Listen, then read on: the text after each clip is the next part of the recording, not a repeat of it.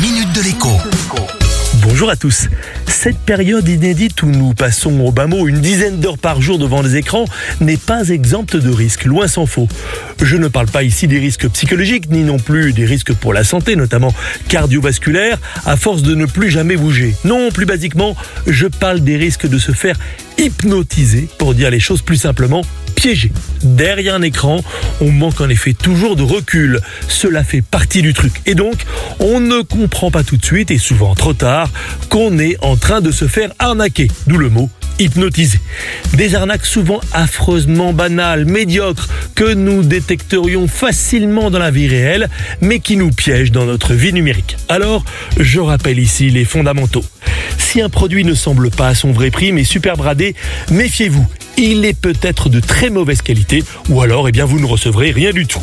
Si on vous promet un prix, un lot, un gain, un cadeau, méfiez-vous aussi.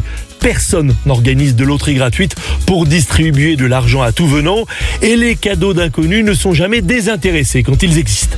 Enfin, si l'on vous annonce un remboursement auquel vous ne vous attendiez pas, que ce soit eh le remboursement d'un achat, de soins médicaux ou d'une taxe ou d'un impôt, méfiez-vous encore. Quand on vous doit quelque chose dans la vraie vie, vous devez le réclamer, parfois avec insistance. Il n'y a donc aucune raison pour que cela soit différent avec Internet. Soyez prudents et à demain.